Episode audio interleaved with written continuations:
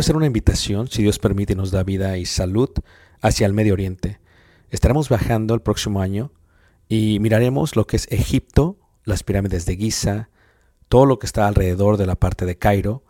Viajaremos a Luxor y después de ahí viajaremos por un crucero por el río Nilo, mirando las ruinas y toda la antigüedad que tiene que ver con los faraones y las dinastías. Después de ello tomaremos los desiertos, a través de lo que los israelitas pudiesen ver y lo muestra la escritura, tanto en el libro de Números como en el libro de Éxodo, y miraremos y llegaremos hasta el monte Sinaí, después subiremos el monte Sinaí, si Dios permite lo escalaremos y miraremos el amanecer.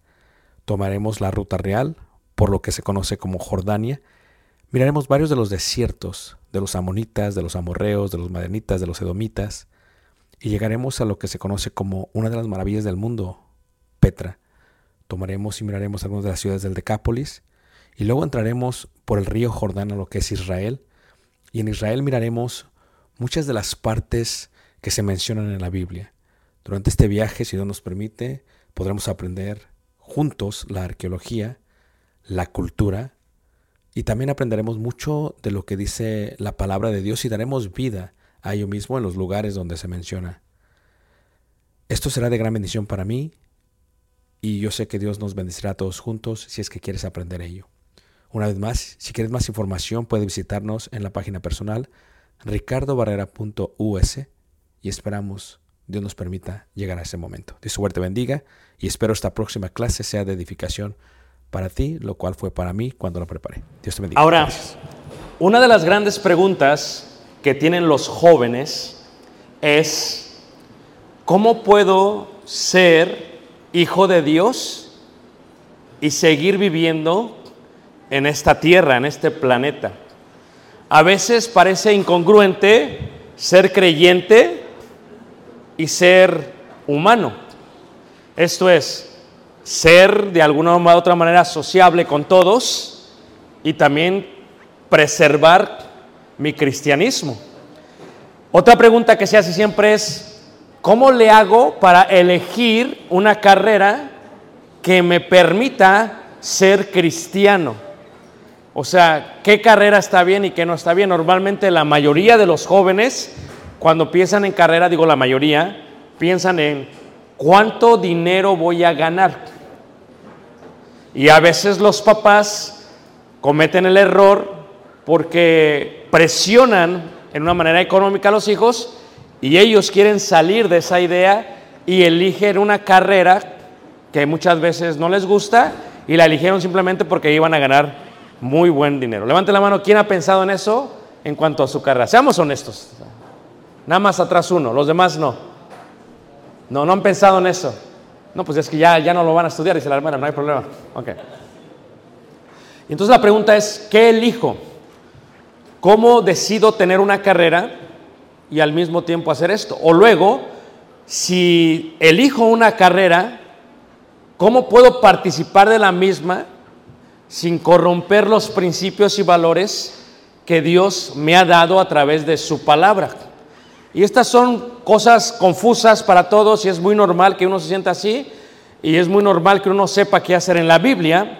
Tenemos muchos creyentes, muchos hijos de Dios de distintas profesiones y que estuvieron en, diferente- en diferentes ámbitos.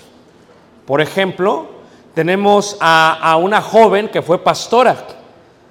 Es más, su nombre es Pastora de Dios, Raquel. Fue pastora. Eso era lo que ella hacía. En el ambiente no se veía bien, solamente lo hacían los hombres y ella rompe el protocolo, protocolo y es pastora. Tenemos a alguien que simplemente decide ser una persona que iba a proteger la vida del rey, Nehemías. Y cada que tomaba de la copa del rey, porque era lo que hacían, antes de que el rey comiese o bebiese, había alguien que era como un ratón de laboratorio, para que me entiendan, y comía primero del platillo y bebía de la copa, y si no caía al suelo, el rey entonces podía, podía comer, porque lo querían envenenar siempre. Y esa era su profesión, literalmente arriesgaba su vida. Imagínense ustedes pensar en que alguien puede ser cristiano y a la misma vez parte del ejército. Imagínense ustedes cuando se habla acerca del centurión de Cornelio y tú ves la escritura dice que este hombre era un centurión. Era para que me entiendan, alguien que estaba encargado de al menos 100 soldados romanos. Los judíos odiaban a los romanos, odiaban totalmente a Roma y aborrecían a, los soldados, no los podían ver. Pero este judío que vivía en Cesarea Marítima, eh, cerca de lo que es Jope, dice la escritura, que de alguna otra manera todas sus obras de caridad eran de alguna otra manera bien vistas. Esto es, oraba y hacía obras. ¿Y cómo puede caber en la gente eso? Si lo traducimos o lo transliteramos al día de hoy, ¿cuántos policías tenemos en la iglesia del Señor? Y, por ejemplo, yo conozco a mucha gente, conozco a un policía, por ejemplo, en Estados Unidos, a un policía que es, por ejemplo, en Guadalajara, y la pregunta que le hago siempre que se hace es, hermano, pero usted es policía y automáticamente piensan en qué? Vamos a ser honestos, jóvenes. ¿En qué piensan? Le pregunto a los adultos, ¿en qué piensan, hermanos? Corrupción. Dicen que el león cree que todos son de qué? No lo digo por usted, hermano. Eh, pero, ¿cree usted que pueda existir un policía que no sea corrupto? Es increíble, ¿a poco no? Ahora, pero había también en la escritura alguien que era, por ejemplo, abogado, que era un abogado. Y normalmente cuando tienes un problema legal en México, vas con un abogado, ¿verdad que sí? Y la primera cosa que hacen es que el abogado te dice, a mí me pagan no por lo que hago, me pagan por lo que qué, por lo que sé. Y dice otro, no, a mí no me pagan por lo que sé, me pagan por a quien conozco. Dios dice, a mí no me pagan por a quien conozco, me pagan por ser familiar del juez. Y entonces uno piensa automáticamente también en corrupción. Entonces, luego empiezas a darte cuenta que en la Biblia hay muchísimas profesiones y cómo puedes unificar esto con tu fe. La primera cosa, levante la mano, ¿quién está en la secundaria? No, los chiquitos, a ver, levante la mano, está bien. Ok, levante la mano, ¿quién está en la prepa? Ok, ahí está. Están formándose. Están pasando por varios problemas de autoestima, ahorita es normal. Levante la mano, ¿quién está en la universidad? Creen que lo saben todo, ¿ok? Creen que todos lo saben ustedes, o sea, na- nadie sabe como ustedes, ¿ok? Pero ¿qué eliges? Empiezas a elegir cuál es tu carrera. Y de alguna otra manera, como joven, empiezas a, a ver el cristianismo de los hermanos y las profesiones de los hermanos o los trabajos de los hermanos y te preguntas si eso es posible. Te voy a decir algo que es un secreto, ¿ok? Número uno, un hermano en la iglesia no va a definir lo que tú vas a hacer si tienes la misma profesión. Lo voy a repetir. Un hermano en la iglesia no va a definir lo que si tiene la misma profesión que tú quieres tener. ¿Por qué? Porque la profesión está basada primero en talento. Número dos, está basada en valor y en el amor que le tienes a Dios. Te lo pongo de otra manera. Mi hijo viene a mí y me dice, papá, quiero ser doctor. Pero la primera pregunta que me hizo, fíjate cómo es consciente, dice, pero ¿qué pasa? Porque quiere ser cirujano. ¿Qué pasa si necesito operar a alguien el domingo en el servicio? Levante la mano, ¿quién de los jóvenes ha pensado eso en su vida alguna vez? ¿Solamente dos? Ok. Es una pregunta muy normal. ¿Qué pasa si, o sea, pones cosas? En Estados Unidos hay un reportero muy famoso que trabaja en la ciudad de Nueva York.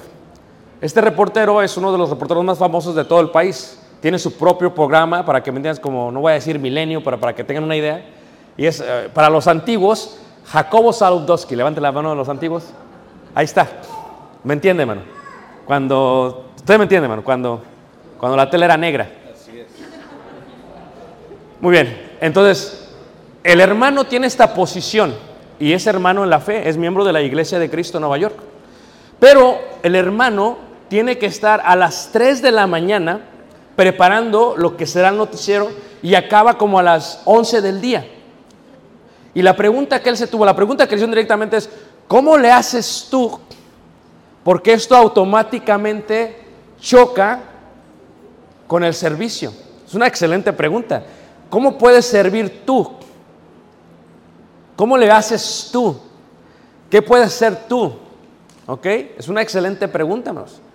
A lo cual él contestó, busqué una congregación que me permitiese participar de los servicios, hacía todo mi trabajo más temprano y saliendo iba, estaba como a tres cuadras de Nueva York, y llegaba sin, sin ningún problema a la iglesia. Pero dijo, siempre lo puse en manos de Dios. Y dije, Señor, si esto es para ti, permíteme tener esto, pero que no me estorbe para hacer la obra tuya. El secreto es este. Un hermano puede ser albañil y no tiene nada de malo y aún así no ir a los servicios. ¿Estamos todos de acuerdo con eso? Como puede ser médico y no ir a los servicios. Lo que entendemos es que ser cristiano, número uno, es ser ser humano. Y quien entiende más esto que todos nosotros es Dios. Pero veamos a la luz de la Biblia, en primera carta de Corintios capítulo 5, algo que tiene que ver cómo yo coloco mis valores y cómo yo me socializo con la gente que conozco. ¿Cómo elijo una carrera que me permita ser humano y ser cristiano? ¿Cómo yo me bajo del pedestal en que me colocan a veces y puedo fallar? No tengo que ser perfecto. Es parte de la juventud. Es parte de la naturaleza. En 1 Corintios capítulo 5, en el versículo 9, se dice algo que es importante para entender lo primero. Dice, os he escrito por carta que no os juntéis con los fornicarios. No absolutamente con los fornicarios de este mundo, y ahí está la palabra mundo. ¿Qué indica? Si nosotros vivimos en el mundo, lo que dijo Jesús fue claro. Estamos en el mundo, pero no somos qué? Del mundo. Esa es la primera clave. O sea, yo voy a vivir en el mundo, pero no soy de este mundo. Ejemplos de ellos tenemos como el profeta Daniel.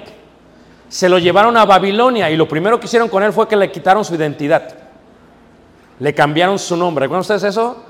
Es como cuando uno va a Estados Unidos y lo primero que hace es que te cambian tu identidad. ¿Cómo te llamas? Ricardo. Y no lo pueden pronunciar. Y dicen, no, ¿qué? Ricky. Le digo, no, Ricky no. Ricardo. Y te apellidas Barrera. Y ahí, y ahí están en un choque. Barrera, le digo, no. Barrera. Tú no me vas a cambiar mi nombre porque no lo puedas pronunciar. ¿Tú me estás entendiendo? So, lo que hacen con Daniel es que le quitan primero la identidad. No queremos que seas judío. No te llamas Daniel. Ni tú, ni tú, ni tú, ni tú. Y queremos que te acostumbres a nuestras costumbres. Tú vas a comer lo que nosotros comemos, pero lo que ellos comían iba en contra de sus valores. ¿Todos me están siguiendo? Y entonces entra en choque y dice, ¿cómo le voy a hacer yo para vivir aquí? Y si no como, me voy a poner pálido, porque ellos tenían un concepto, los judíos tienen un concepto de que es comida kosher.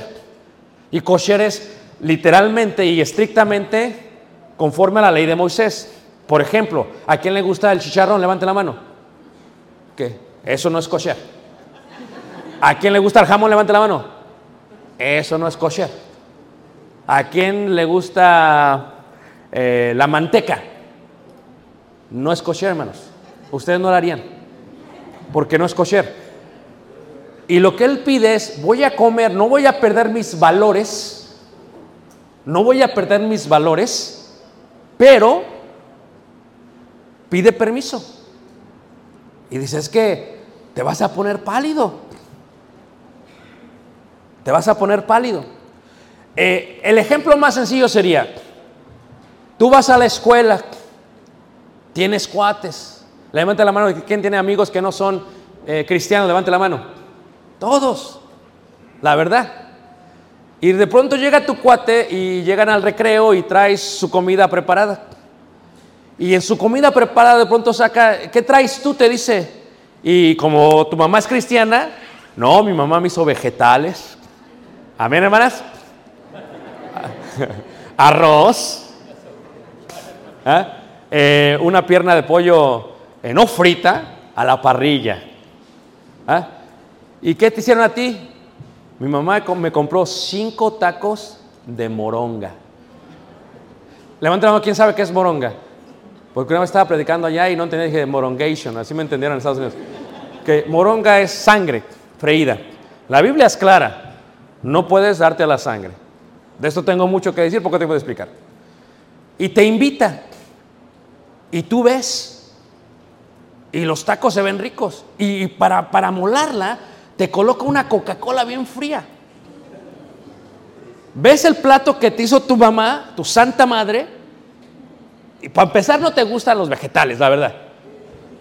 Y tienes mucha hambre y de pronto tu amigo osa y le pone salsa verde que te gusta a ti. Te dice, ándale, éntrale, manito. Eso fue lo que pasó a Daniel. Daniel tuvo que abstenerse y decir, no voy a comer de esto porque va en contra de mis principios. ¿Qué es lo que dice aquí? Dice, no absolutamente con los fornicarios, dice ahí, de este siglo, dice, o con los avaros, o con los ladrones, o con los idólatras, pues en tal caso os sería necesario salir del mundo. Número uno, tienes que aceptar que vives en un mundo que no tienes tus valores. Levanta la mano, ¿quién me entendimos? Tienes que aceptar que vives en un mundo y, y- y no vas a salir de este mundo hasta que venga Jesús o que mueras. Por eso como padres cometemos el error porque a nuestros hijos los queremos tener en una burbuja de cristal.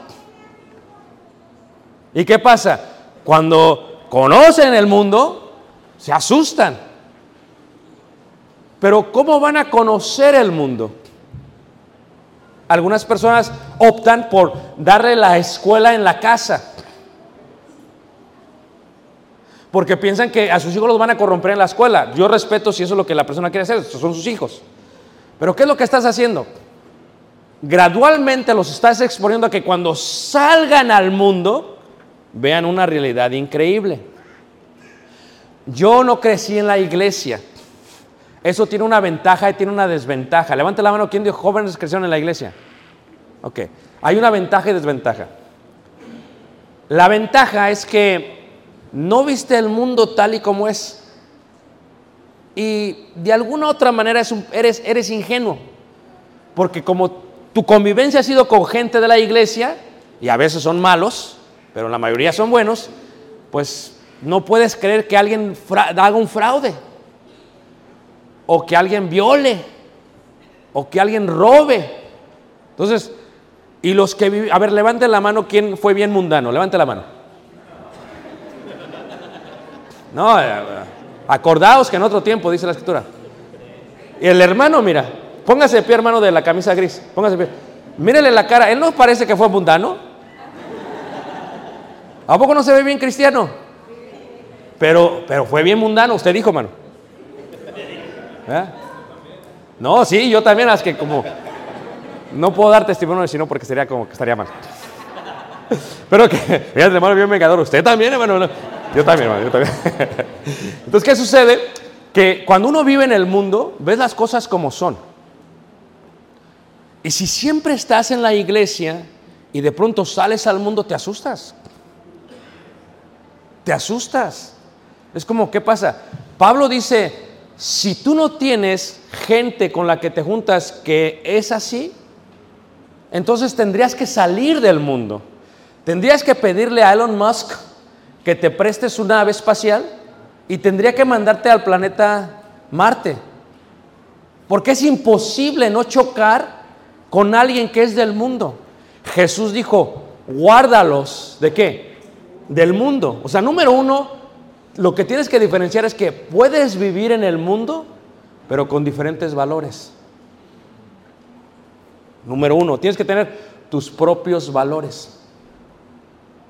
Y los valores que tienes tú vienen de la Biblia. Esto es, puedes ser albañil y tener valores distintos que los de ese hermano, que posiblemente llega y dice, te cobro tanto. Y le dices, mejor cóbrame como si fueras incrédulo, porque me cobras más que el incrédulo. ¿Me entiendes? ¿O no? O como aquel hermano que es policía y tal vez sientes tú que, ¿verdad? Que haces corrupto. No quiere decir que tú vas a ser corrupto. La profesión no define la ética ni la integridad del ser humano, sino los valores.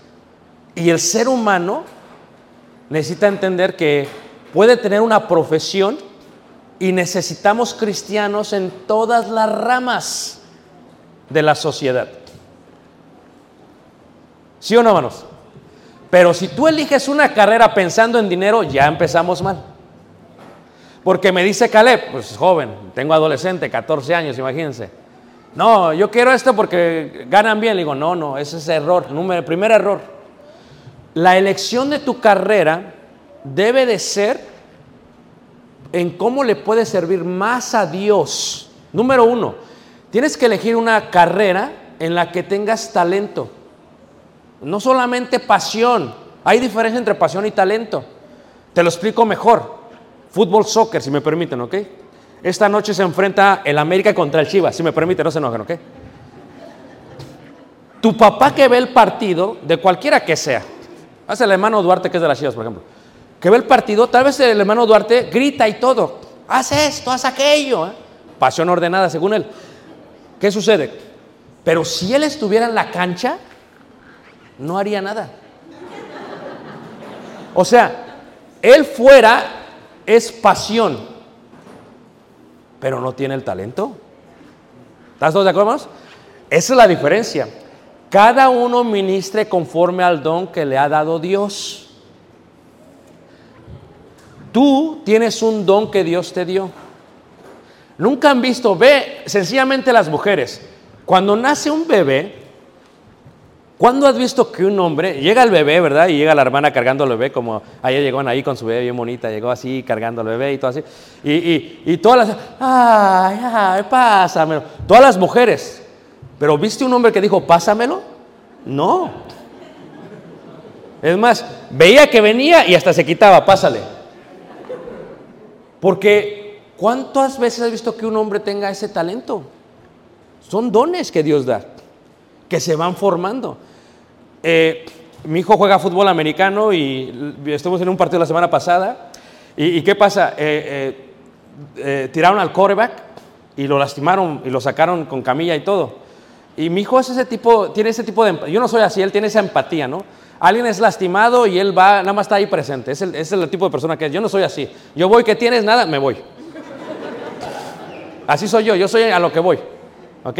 Pero mi hijo, eh, eh, mi esposa dice bien curiosa, mira, fue y se sentó y estuvo al lado de él. Y luego le hablaban y entraba y salía y se volvía a sentar. Es ese don de empatía. Alguien está dolido, él tiene el don de estar ahí. Tú tienes que investigar durante este tiempo cuál es tu don, cuál es tu talento, no tu pasión. Tal vez tienes una pasión muy grande por predicar, pero entras aquí y entras en fobia. Tal vez tienes una pasión muy grande por jugar fútbol, pero no le das a nada. ¿Verdad? Tal vez tienes una pasión muy grande por edificar casas, pero pues estás muy flaquito y no vas a poder cargar ni siquiera un ladrillo. Entonces tú dices que, que, cuál es mi pasión y luego cuál es mi talento. ¿Cuál es el don que Dios? Ya que Dios me dio este don, ¿cómo lo voy a explotar? ¿Cómo formo mi don, lo desarrollo sin comprometer mis valores? ¿Puedes tú ser humano y cristiano? Totalmente. Totalmente. ¿Quieren ver un ejemplo? ¿Tantos aquí, hermanos? Veamos la primera carta de Corintios, a Romanos, perdón, capítulo 16. Fíjate cómo dice Romanos 16. Dice así. Ahora, piensen ustedes en Hacienda. Yo digo Hacienda y tú piensas en qué. No hablo de Hacienda de una quinta, de una Hacienda de... No, hablo de los que cobran impuestos, ¿ok? Piensen ustedes en Hacienda. Cuando yo digo Hacienda, ¿qué piensan ustedes, hermanos? Impuestos. A ver, hermanos mayores que están aquí presentes, que es, cuando yo digo impuestos, eh, ¿en qué piensan ustedes? En los que tienen que pagar. El predial. Cuando yo digo funcionarios de, de la de Hacienda, ¿ustedes en qué piensan? ¿Ah? Verdugos, que no tienen misericordia, que llegan y te cobran sin importar. ¿Estamos de acuerdo? Cuando yo digo que la gente que está encargada de cobrar tus impuestos, ¿tú piensas que todos son honestos? ¿Ah? En la Biblia había gente que trabajaba para Hacienda, publicanos, le dice la escritura, y cobraban. Si ellos tienen buenos valores, pueden estudiar, ser contadores, trabajar para Hacienda y nunca doblarse. Pero luego viene uno y dice, no, es que hermano, es que tú vives en Estados Unidos. Y es que en México es de otra manera. Levante la mano, ¿quién piensa así, hermanos? Ah, soy mexicano. Se me permite hablar de México, ¿ok? Porque si, oye chicos, si yo fuera de sal, no sé si lo podría hacer, pero estoy de aquí. México tiene un problema. Como todos los países, hay corrupción en todos los países. Pero México es corruptor. Es diferente corrupción y ser corruptor. ¿Qué es corruptor? Es, aunque, aunque tú no quieras, tú dices que te obligan a corromperte. Ves, vas manejando y te para la chota, la policía. ¿Y qué quiere? No, pues empiezan a sacarte todo, ¿a poco no? Llevas prisa, vas a la iglesia, ¿a poco no? ¿Con cuánto nos arreglamos? Tu hijo está viendo. Oye, papá, ¿no es lo de la ofrenda? Sí, pero esto la única va a llegar a tiempo, ¿me entiendes? O sea, piensa, eh, es corruptor. Piensas en Hacienda y dices, ¿cuánto ganan los de Hacienda? Es más, cuando agarraron al chaparrito a saqueo, dijeron, digo, no, no, lo que le he quitado lo, lo, lo, les voy a dar cuatro veces más. ¿Cuánto no había quitado y cuánto no tenía para dar cuatro veces más, hermanos?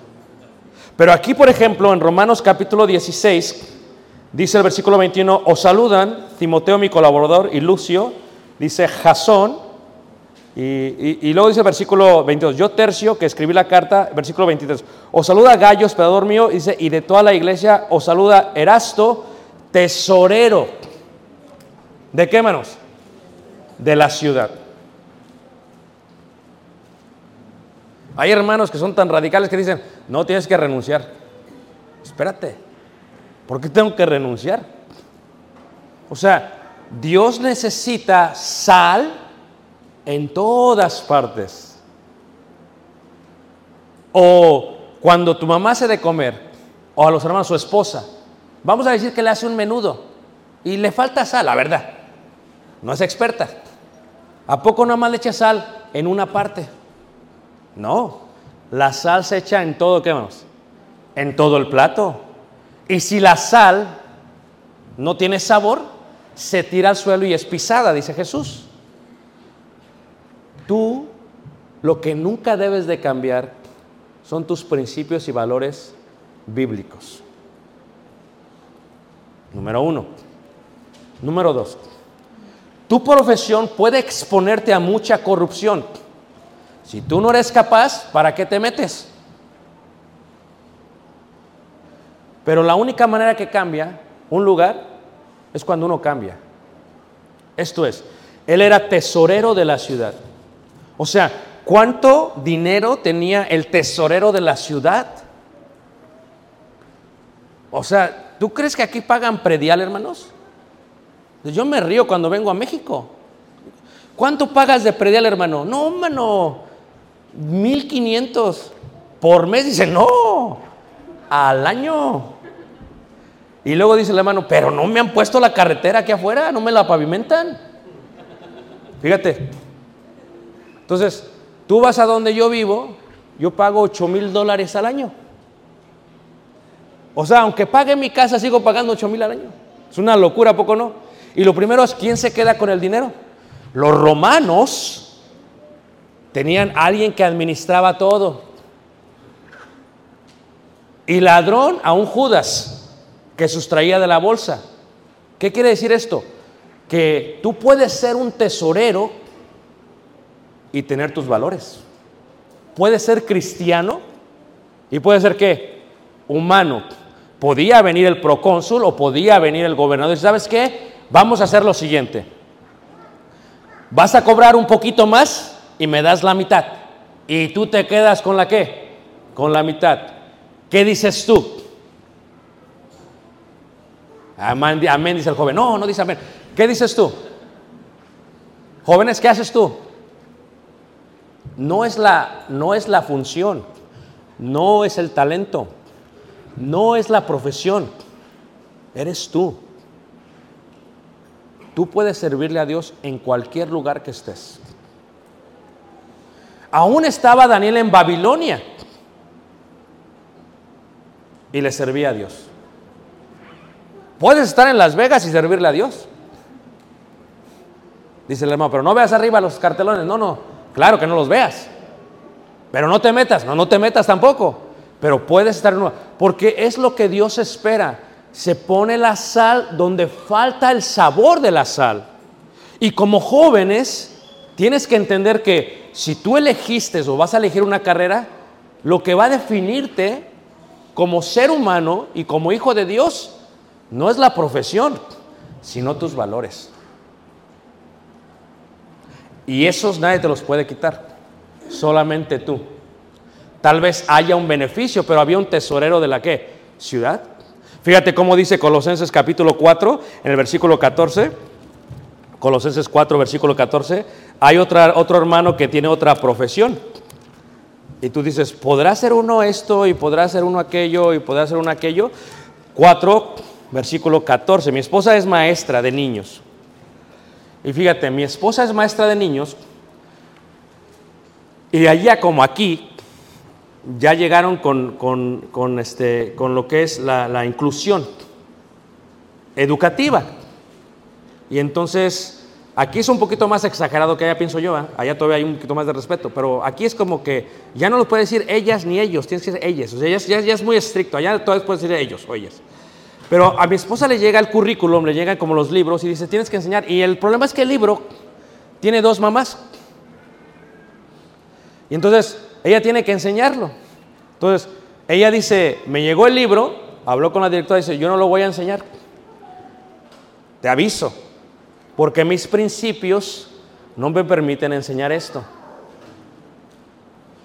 Si arriesga a mi esposa que la corran, sí, pero tus principios no deben ser cambiados por un beneficio que ofrece el ser humano. Porque si a mi esposa la corren, Dios le da otro trabajo. Entonces dijo, no, no voy a enseñar esto porque esto va en contra de la palabra que de Dios. Puede ser eh, humana y cristiana totalmente. Dios no espera que tú cambies tus valores por tu profesión. Lo que espera es que apliques tus valores a la profesión. ¿Qué dice Colosenses 4:14? ¿Alguien lo tiene por ahí? Os saluda Lucas, el médico amado, y demás. O saluda Lucas el médico amado. ¿Qué es tu papá? Dentista. Dentista. ¿Buen dentista? Sí, ¿eh? Hasta se ríe, sí, sí. Fíjate, cuando yo voy a Israel, a Jerusalén, hay tres barrios, armanio, árabe y judío. Entonces yo voy con los árabes y yo soy el tipo de persona que me gusta regatear. Levanten la mano, ¿a quién le gusta regatear, manos? Yo veo y me dicen eh, 30, le digo 15 y empiezo a regatearle. A los árabes nos la pasamos hermoso. Pero cuando llego al barrio judío, empiezo a regatear. Y me corrieron la primera vez que lo intenté hacer. Dije, quiero esto para mi esposa. Pero era para Tali. Me, me dice, le digo, ¿cuánto cuesta? Dice, ahí está el precio. Lo veo. Y como cualquier esposo enamorado, poco no. "Ah, eso no es nada, no. Eh, Ay, mucho. Te doy tanto. Me dice, salte de mi tienda. ¿Y qué carácter? Sí se lo compro así como está. Dice, no, no, no quiero tu dinero, salte de mi tienda. Me corrió. ¿Por qué? Porque el judío tiene un principio. Voy a hacer un negocio, no te voy a robar. Pero le tengo que sacar algo. ¿Entiendes este concepto? No te voy a robar, sino ¿para qué tengo el negocio? Será ilógico que tuviera el negocio si te voy a robar. Vamos con Jasón, tu papá es Jasón, ¿verdad? Y yo llego con mi sonrisa. Y me ve, porque siempre que cuando me conoció me veía la boca, dije, ¿por qué me ve la boca? Porque están siempre analizando la boca, ¿eh? Te falta esto, falta esto, ¿qué? Llego y me dice, es tanto. Le empiezo a regatear. ¿Todos me están siguiendo, hermanos? Él ya tiene valores. Tiene que cobrar algo porque tiene que sobrevivir. ¿Están todos de acuerdo con eso, hermanos? Pero si cobra ya de más. Y no sé si lo hagas, hermano, pero imagínate que llega un americano. Hey, how you doing? Come on in, sit. Y luego que llega un mexicano. ¿Cómo está, señor? Siéntanse. Si yo cobro por el poder adquisitivo, no tengo valores. Tengo ajuste de valores. Levanten la mano, ¿quién me entendió, hermanos? Tengo que cobrar como es. Porque el valor no se basa en el cliente. Es como el amor. El amor es una acción. El amor no se basa en quién lo recibe. Por eso Dios dice ama- que ames al prójimo como qué. O sea, yo amo al hermano como amo a mi hijo, porque el que lo recibe no determina cómo va a ser mi acción. ¿Todos me están siguiendo? Tus valores deben de estar así. Si este es el médico amado, es un doctor, ¿es importante un doctor en la congregación, hermanos? ¿Por qué es importante, hermanos? Todos nos enfermamos. Malo sería que, que sea corrupto. Puede haber médicos corruptos. Que tenga COVID, ¿a poco no? Y que él se hizo el examen y, y agarra y con la mano y empieza a saludar a todos para que se enfermen y luego lo vayan a ver. Eso sería malo. Estoy hablando en serio. En Ciudad de México yo lo vi. Había una, una persona que tenía un negocio de vidrios, mandaba a sus hijos a romper los vidrios. ¿Y qué? Pues necesitas que te lo reemplacen. Y cuando le faltaba, es lo mismo que el mecánico. El mecánico, ¿qué, qué pasa? Llega y, y como que hace y no hace nada. Y luego hay mecánicos y le han puesto cámaras y como que le mueven ahí algo y le mueven algo para que en un mes se descomponga para que regrese. Eso, no- la ética, los valores, o sea, la humanidad, Dios sabe que tenemos tentaciones, pero tú puedes ser cristiano y también puedes ser qué? Humano. Si tú agarras una profesión y dices, voy a servir en la iglesia o no, voy a poder, como mi hijo, le digo, tú primero tienes que ponerte en manos de Dios. Así lo hizo el hermano de Nueva York. O sea, él funciona, imagínate, un, un reportero ético, con valores cristianos, hermanos. Imagínate lo increíble. Ese tipo de representante. O sea, si tuvieras un funcionario en el gobierno, imagínate tú que, no lo es, ¿verdad? pero que Obrador fuera cristiano. No se asusten, hermanos, que es un ejemplo solamente. O que Claudia fuera cristiana. O sea, automáticamente dirías, si tuviéramos ese tipo de gente que tuviera esos valores, ¿qué diferente sería el mundo?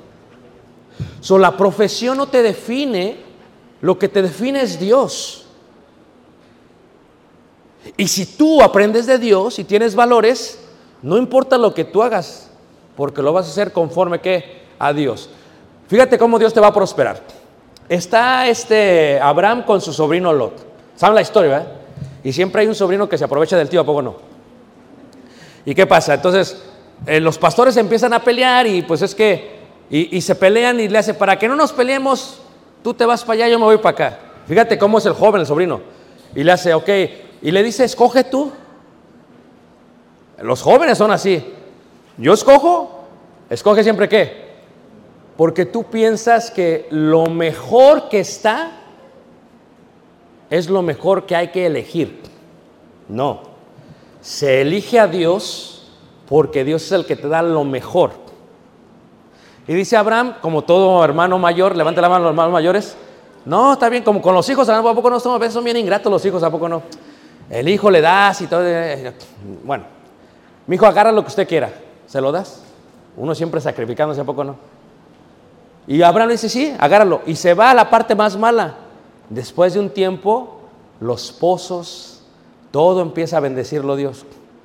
Donde quiera que está tu mano, si tus valores están aquí, Dios te va a bendecir. Aún en medio de Sodoma y Gomorra.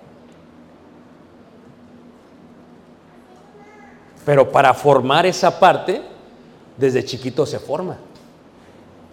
Porque imagínate tú, seamos honestos, si ya eres bien mentiroso. Imagínate tú, como le pasó a aquellos estudiantes, ¿o poco no? Dijo la maestra, hagan el examen. Y se salió la maestra. Y regresó la maestra y apagó la luz. Y todos estaban con su teléfono así, mira, con la luz así. Sabía quién estaba qué, haciendo trampa. Si tú haces trampa en esto, vas a hacer trampa cuando estés encargado del municipio de Rosarito. So, ¿Cómo cambias eso con esto? Pero Dios no te va a sacar del mundo. Esto te va a guardar del mundo. Puede ser un médico amado. Ya ves lo que le pasó a Lucas. Tuvo que irse con Pablo. Pero no lo sanó él por la serpiente. Si no quiere, hermanos. Dios. Entonces, puedes elegir una carrera sin que afecte tus principios y valores. Esto lo puedes hacer tú. Pero debes reconocer que no está en la carrera la bendición, sino en Dios y sus valores que vendrá la bendición. Tú puedes decirle a tu papá, mira papá, yo no la hago para la escuela. Yo quisiera, papá, pero tú eres bien inteligente, yo no la hago para la escuela. Y tu papá decir, no, estudia. Claro, debes de estudiar. Pero, ¿tú has visto a la michoacana? ¿Saben la historia de la michoacana? ¿Saben qué es la michoacana? ¿Qué venden ahí, hermanos? Mira. Pues tenía más amor por hacer paletas que por la escuela. Y vayan a Michoacán. Hasta en, hasta en Chicago hay michoacana. Porque su talento fuese. Pero hay que ser honestos. Hay que ser justos. No hay que aprovecharse de los demás. No tienes que, que ensuciarte la mano con COVID para que se enfermen, para que tengan negocio. Esto es suficiente. Donde quiera que vayas esto. Pero el mundo sí te va a traer. Y ese es mi punto final. El mundo te va a traer. Entre más crezcas, más tentación vas a tener. Porque cuando tus padres te dejen ir te den libertad, vas a tener más tentación. Yo estuve en negocios, ¿ah? lo ejercí por varios años y les voy a hablar de la manera más amplia. Íbamos a muchas conferencias. Yo conocí Las Vegas como cuatro o cinco veces antes de eh, llegar porque fui por la compañía que trabajaba. Y cuando se hacen unas conferencias en los negocios es una corrupción total, total, ¿eh? Y cuando llegaba me quedaba con otro compañero de trabajo, el cual ya estaba casado como yo estaba casado, y en forma de bur- burla llegaba y, oye, nos quedamos juntos, sí, está bien, pues, debo quedar con alguien, pues contigo. Él era hondureño. Y llegaba, y llegando, fíjate, jugando, casado con tres hijos, dos hijas, agarraba y de su mochila, de su maleta, sacaba así como una lista de anticonceptivos. Y me decía, yo ya vengo preparado. Es el mundo en el que vivimos. ¿Quieres uno? Y me lo aventaba. Pero tú tienes que establecer ciertos principios, barreras y valores y límites. Porque las malas conversaciones, ¿qué? Corrompen las buenas costumbres.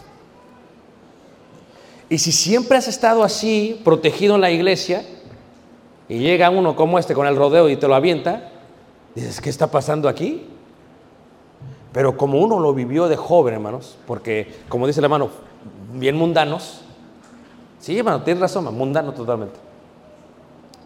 Yo crecí en Ciudad de México, o sea que sí, crecí oyendo a Los Ángeles, azules y a, a, a Polimar y todo lo demás.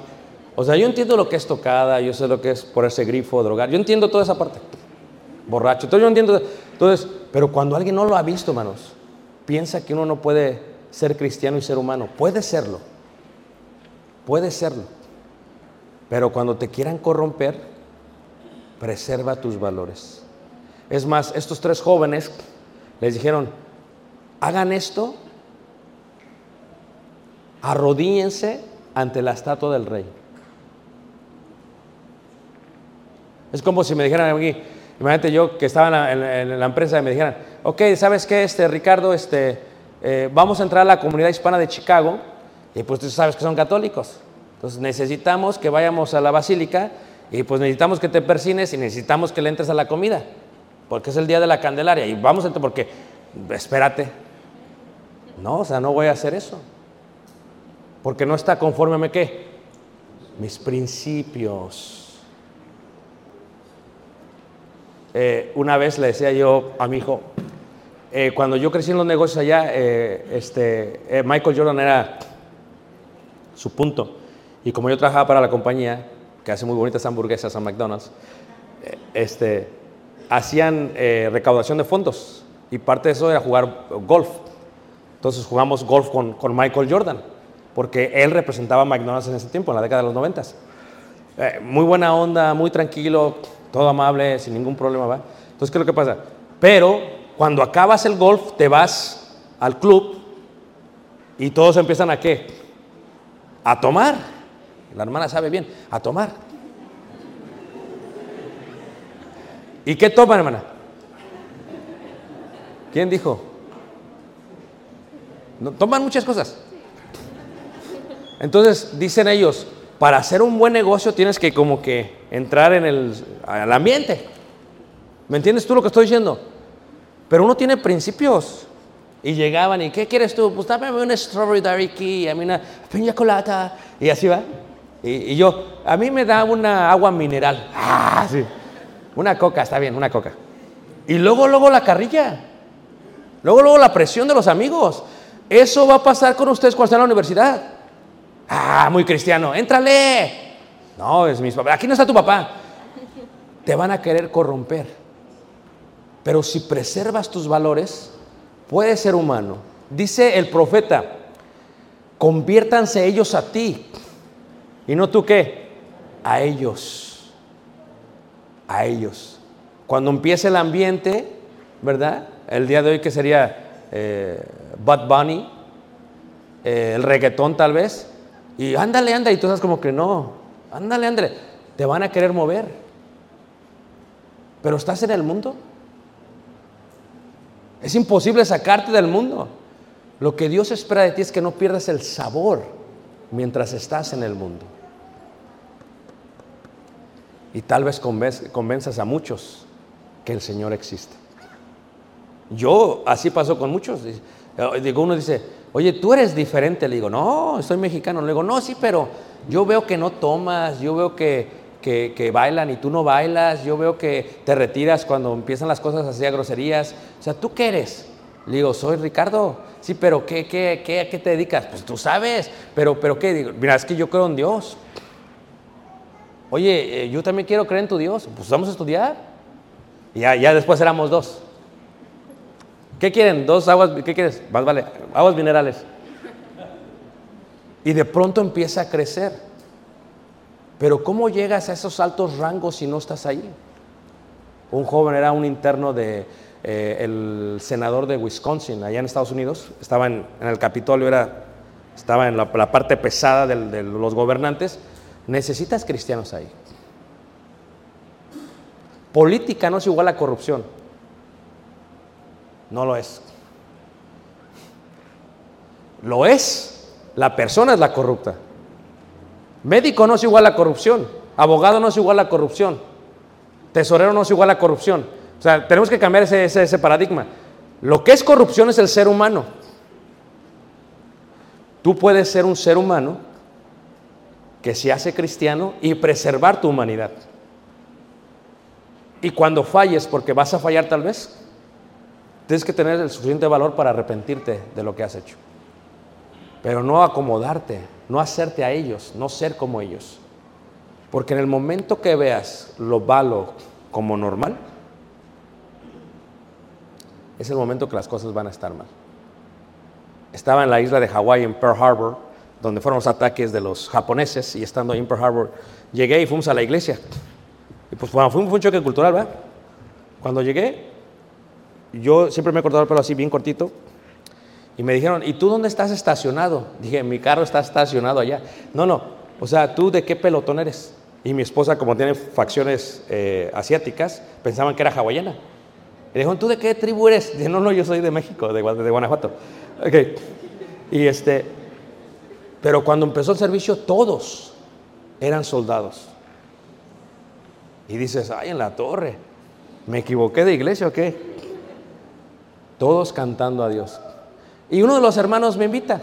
Era uno de los más pesados. Yo no entiendo todavía lo de las cestas porque tienen que ir vestidos. Y me invita y me empieza a explicar. Y le hago la pregunta directa. Oiga, hermano, y, y cuando tiene que... Yo soy bien directo. Le dije, ¿y qué pasa cuando tiene que ir a la guerra, a la war, y you have to shoot somebody down? Tienes que matar a alguien. Yo le dije, y me dijo, por eso decidí tomar esto. Yo lo que soy, soy alto rango, pero soy historiador. Y dije, ah, ¿cómo que historiador? ¿Qué es eso? Dice, sí, o sea, yo voy y escribo todo lo que pasa, pero nunca entro en combate. ¿Quién había oído eso, hermanos? Yo me quedé como... Y le dije, ¿pero por qué? Dije, porque estaba en conflicto con lo que yo creo, que es quitar la vida de otro ser humano. Hace tiempo eh, bautizamos a un, policía y la pregunta que me hizo es oye, ¿qué pasa si me están persiguiendo y lo tengo que matar y eso? Lo único que hace es que Dios dice que no mates. ¿Cómo le haces ahí? Tú la ves. Dice, pero me- si me van a matar, ¿qué hago? Yo no sé. Yo te digo lo que dice la Biblia. No me pongas en esa posición. Yo no soy un policía. Ah, Y le digo, lo que te puedo decir es que tú decides. Pero necesitamos funcionar en todos los lugares. ¿O acaso el centurión dejó de ser soldado, hermanos? Les pregunto. No. No dejó de ser romano ni soldado, siguió siendo centurión.